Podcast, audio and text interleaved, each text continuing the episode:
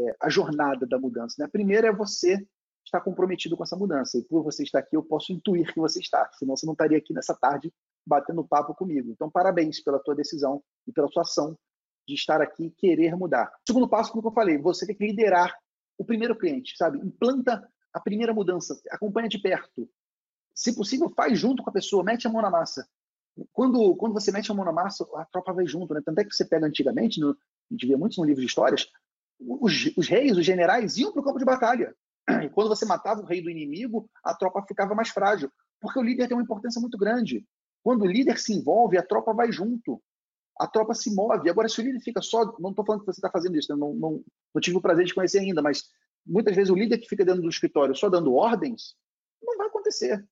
Você tem que meter a mão na massa, arregaçar as mangas e lá fazer junto com eles. Então, a minha recomendação é essa.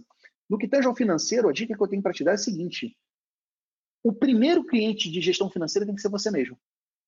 Você, a sua empresa de contabilidade, tem que ser a melhor gestão financeira possível. Você tem que dominar seus números de uma forma transparente. Porque só depois que você souber o que você, como é a gestão do teu negócio, você vai saber convencer seus clientes. Então você tem que ser seu primeiro cliente de BPO financeiro. Você tem que ser o seu primeiro cliente de consultoria financeira. Porque só assim você vai saber fazer isso com os outros clientes. E você já tem uma máquina na mão, você tem uma empresa, uma organização. Então implanta isso dentro do teu negócio faz essa transformação acontecer, porque você vai se fortalecer para ajudar os outros.